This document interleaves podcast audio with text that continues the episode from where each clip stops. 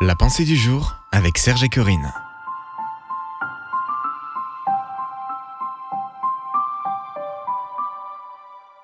Deux peurs ordinaires à bannir.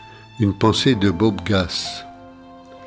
Le Seigneur est mon secours, je n'aurai pas de crainte.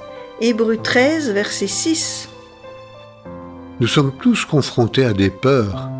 Étudions aujourd'hui deux peurs ordinaires à bannir de notre vie. Premièrement, la peur de ne pas être assez bon ou assez bonne. Ne cherchez pas à égaler les autres, soyez vous-même. Arrêtez de vous comparer aux gens et passez plutôt du temps à découvrir les forces que Dieu vous a données. Vous êtes né dans un but précis et ce but est peut-être différent de tout ce que vous avez jamais rencontré. Deuxièmement, la peur de ne pas être accepté. C'est l'une des plus grandes sources de solitude dans la société d'aujourd'hui. Et Internet n'a pas résolu le problème parce qu'au fond de nous-mêmes, nous recherchons l'intimité, non l'information. Vous seriez surpris du nombre de personnes qui rentrent chez elles dans un appartement désert, dînent, regardent la télé et vont se coucher en solitaire. Même entourés par la foule, nous nous sentons encore isolés, comme une île au milieu de l'océan.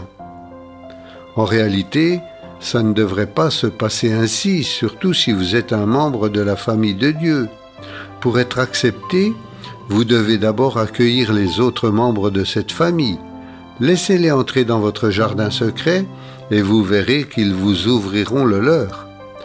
Observez votre vie présente. Personne ne s'y intéresse et pourtant c'est vous qui en tireriez le meilleur profit.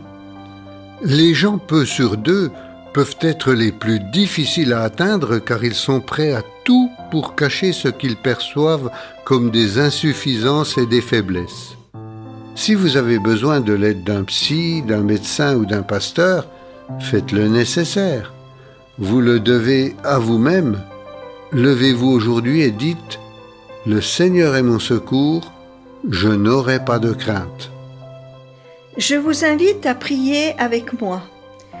Seigneur, je te prie afin que mes peurs les plus profondes soient bannies de ma vie.